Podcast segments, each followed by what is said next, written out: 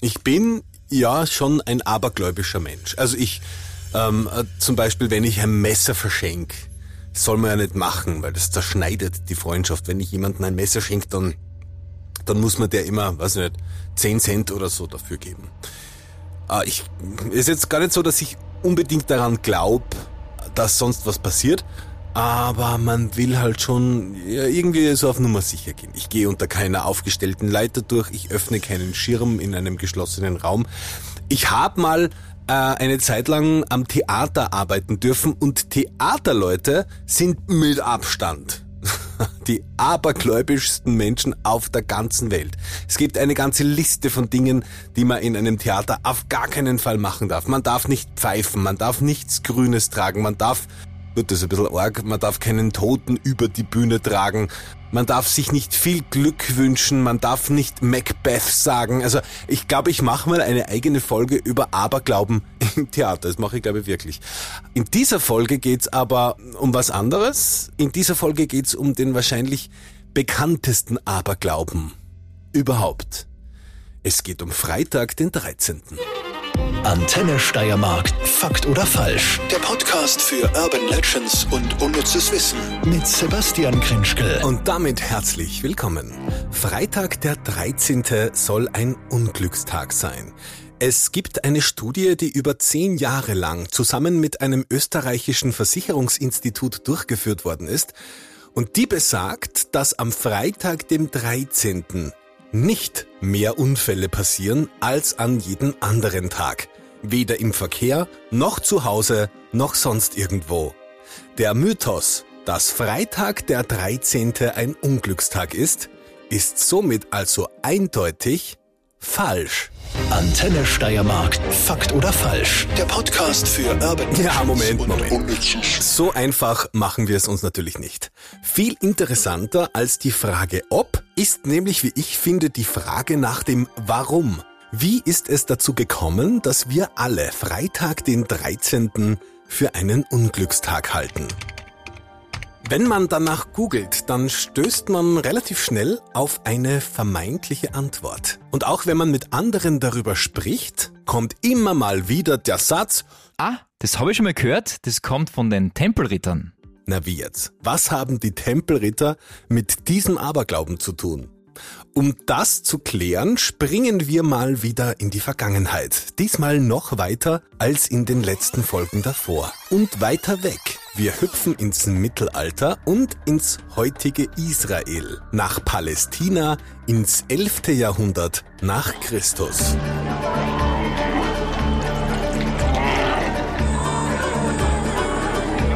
Jerusalem, die heilige Stadt. Für viele Religionen ist sie das spirituelle Zentrum überhaupt. Für Christen zum Beispiel, weil Jesus Christus hier gestorben und begraben worden sein soll. Ich kann mich erinnern, als ich ein Kind war, sind auch meine Großeltern, Oma und Opa, ich glaube mit dem Pfarrgemeinderat oder so, dorthin gepilgert. Eine kleine Weltreise. Bus nach Wien, Flieger nach Tel Aviv, Bus nach Jerusalem, alles anschauen und wieder retour. Im Mittelalter war das natürlich um einiges aufwendiger. Eine Pilgerreise von Europa aus, sagen wir von Frankreich, dauert damals Monate. Zu Fuß durch mehrere Klimazonen, man geht in der Bretagne zum Beispiel weg und kommt in der Wüste an. Auf dem Weg lauern zahlreiche Gefahren. Diebe, Krankheiten, Plünderer. Man kann überfallen und getötet werden. Man kann bei der Überfahrt im Mittelmeer Piraten zum Opfer fallen und getötet werden. Ein Großteil der Pilger kommt entweder nicht mehr zurück oder gar nicht erst in Jerusalem an. Und wenn sie es in die heilige Stadt geschafft haben, dann haben sie auch kein leichtes Leben. Denn Palästina und Jerusalem selbst sind fest in muslimischer Hand. Der damalige Papst Urban II. ruft deshalb zum ersten Kreuzzug auf. Aber er schießt damit über sein Ziel hinaus. Denn anstatt ein paar hundert oder vielleicht tausend Kämpfer, die die Pilger auf ihrer Reise schützen sollen, brechen über 100.000 Soldaten, Bauern, Ritter und sogar Kinder nach Jerusalem auf. Es gelingt ihnen, die Stadt zu erobern und die Muslime daraus zu vertreiben. Aber eben nur aus der Stadt. Das heilige Land selbst bleibt vorerst fest in muslimischer Hand. Dadurch ändert sich die Situation der Pilger kaum. Zwar ist man jetzt in der Stadt Jerusalem sicher, auf dem Weg dorthin aber keineswegs. Selbst auf dem Weg von der Küste in die Stadt kommt es immer wieder zu brutalen Überfällen. Der Legende nach beschließen nach einem dieser Überfälle neun französische Ritter etwas zu unternehmen. Sie schließen sich zusammen, schwören ab sofort Gott zu dienen und gründen einen Orden. Den Orden der armen Ritterschaft Christi zum Salomonischen Tempel in Jerusalem oder kurz den Orden der Tempelritter.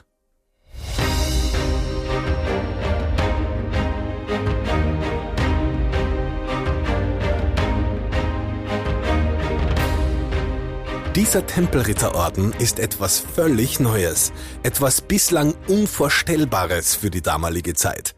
Kämpfende Mönche, Geistliche, die anstatt mit der Feder und dem Wort mit dem Schwert ihren Glauben verteidigen. Das gab's noch nie. Der Orden entwickelt sich zu einer Art Eliteeinheit und lebt aber nach strengen kirchlichen Regeln. Persönlicher Besitz ist verboten. Gegessen und geschlafen wird gemeinsam in großen Sälen.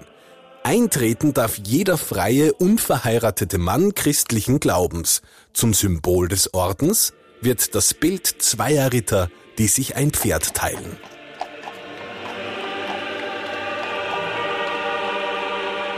Der Orden wird schnell größer. Er findet rasch einflussreiche und vor allem reiche Unterstützer und erhält immer mehr Privilegien vom Papst persönlich so beginnen die Tempelritter unter anderem sehr erfolgreich damit, Handel zu treiben.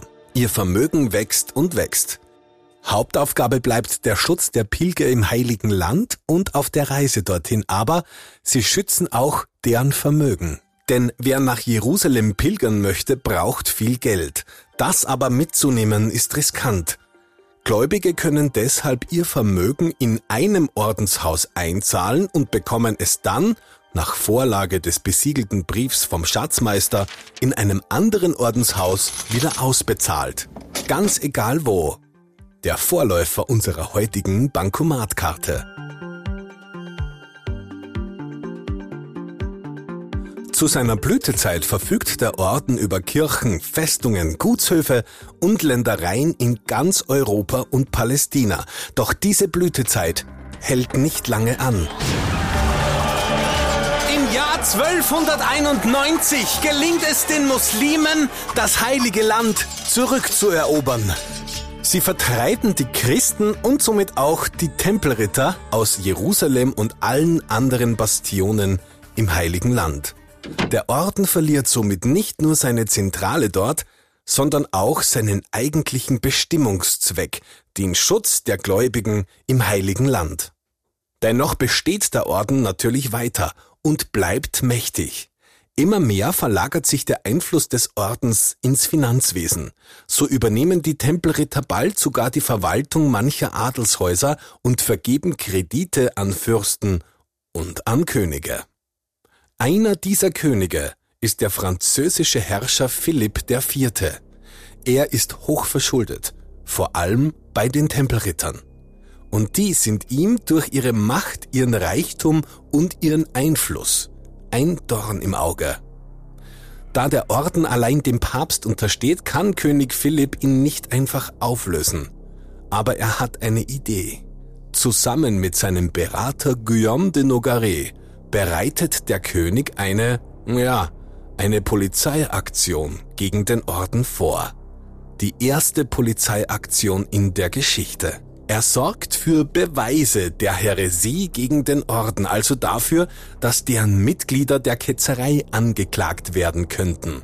Minutiös plant er den Schlag gegen diese mächtige Vereinigung. Am Freitag, dem 13. Oktober 1307, schlägt er zu. In derselben Stunde lässt er überall in Frankreich sämtliche Tempelritter verhaften und deren Vermögen und Besitztümer beschlagnahmen. Er selbst verlegt sofort seinen Amtssitz in den Pariser Ordenstempel, um sich den Goldvorrat der Tempelritter einzuheimsen. Noch am selben Tag beginnen er und sein Berater Guillaume de Nogaret mit einem Propagandafeldzug gegen die Mönchsritter. Er lässt deren Anführer foltern, die unter größten Schmerzen alles gestehen, was sie gestehen sollen. Auch der damalige Papst Clemens V., eigentlich Schirmherr der Tempelritter, wendet sich von ihnen ab. Die Tempelritter sind verloren.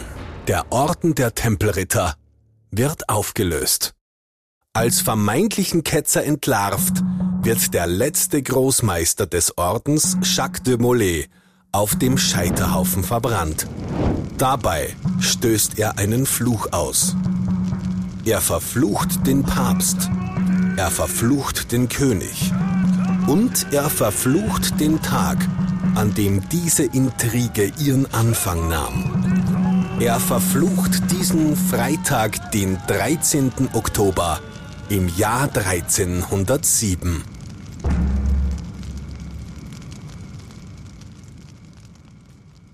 Der Fluch verfehlt seine Wirkung nicht denn noch im selben Jahr sterben Papst Clemens und König Philipp IV. und mit ihm der letzte Vertreter des Geschlechts der Karpetinger. Aber war der Fluch eines Großmeisters des Tempelordens tatsächlich so stark, dass wir noch heute Angst vor diesem Datum haben? Ja, nicht so ganz oder nicht ausschließlich. Die Angst vor Freitag dem 13. setzt sich nämlich aus vielen Dingen zusammen. Gehen wir es von hinten an. Die Ziffer 13 gilt seit frühester Zeit als Unglückszahl. Ein paar Beispiele. 12 ist eine gute Zahl. Es gibt zwölf Monate, die Uhr zeigt zwölf Stunden, es gab zwölf Apostel laut Bibel und es nahmen zwölf Personen am letzten Abendmahl teil, der 13. soll Jesus verraten haben. Die 13 galt somit als Dutzend des Teufels. Das sieht man bis heute. Viele Hotels haben keinen 13. Stock, viele Flugzeuge keine 13. Sitzreihe. Im Märchen Dornröschen spricht die 13. die nicht eingeladene Fee den Fluch aus. Das mit der Spindel stechen und 100 Jahre Schlaf und so. Die 13 war die erste Zahl, die im deutschen Lotto jemals gezogen worden ist und ist seither die seltenste. Und im Tarot ist die Zahl 13 die Zahl des Todes. Und, und, und, und, und. Wir halten also fest, 13 schlecht. Kommen wir zum Freitag. Auch da finden wir was in der Bibel. Jesus soll an einem Freitag gekreuzigt worden sein. Der Freitag gilt also auch schon seit langem als Unglückstag. Wenn wir diesen jetzt noch mit der Unglückszahl 13 kombinieren, ja, dann kann ja schon gar nichts Gutes dabei rauskommen. Seit alters her gilt also Freitag der 13. durch die Kombination zweier Unglückssymbole als ultimativer Unglückstag. Und dieser Aberglaube wird regelmäßig befeuert. Nicht nur durch die Zerschlagung des Tempelritterordens im Jahr 1307, auch eine andere sehr mächtige Institution hat das ihre dazu beigetragen. Auch Hollywood gießt immer wieder gerne Öl ins Feuer. Klar, starke Symbolik verkauft sich eben immer gut. Zum Beispiel hat die Verfilmung eines Romans, der 1907 erschienen ist, damals für Furore gesorgt. In dem Film geht es um einen Mann, der am Freitag, dem 13. einen Börsencrash auslöst. Unter demselben Titel, nämlich Friday the 13th, ist ab den 1980ern eine Horrorfilmreihe erschienen. Darin schlachtet ein missratener Hillbilly-Sohn namens Jason Voorhees, ausgestattet mit Eishockeymaske und Buschmesser, an jedem Freitag, dem 13. unschuldige Teenager ab. Der Macher des Films hat übrigens noch lange bevor er überhaupt ein Drehbuch gehabt hat, nur in der Zeitung inseriert, dass der Film Freitag der 13. heißen solle und allein dadurch sämtliche Sponsorengelder bekommen. Und noch etwas sorgt für den beständigen Mythos von Freitag dem 13 der Zufall, weil es ja dann doch immer wieder vorkommt, dass wirklich schreckliche Sachen an genau dem Tag passieren. Der Rapper Tupac Shakur zum Beispiel ist an einem Freitag, dem 13. erschossen worden. Der bisher größte Börsencrash der Geschichte war auch an einem Freitag, dem 13. Und die bislang letzte Katastrophe, die an einem Freitag, dem 13. passiert ist, war die Havarie des Kreuzfahrtschiffes Costa Concordia vor der Küste der italienischen Insel Giglio. All das hat dafür gesorgt und sorgt bis heute dafür, dass wir uns vor Freitag, dem 13. fürchten. Es gibt also nicht nur einen Grund. Es sind viele, viele, viele Gründe zusammen. Und dass es aber eigentlich wirklich keinen Grund gibt, sich vor diesem Tag zu fürchten, das zeigt die anfangs erwähnte Studie, nämlich dass an diesem Tag tatsächlich nicht mehr Unfälle passieren als sonst. Dass es sich bei Freitag, dem 13. also um einen Unglückstag handelt, ist, und jetzt gilt's, falsch. Antenne Steiermark. Fakt oder falsch? Der Podcast für Urban Legends und unnützes Wissen mit Sebastian Krinschkel.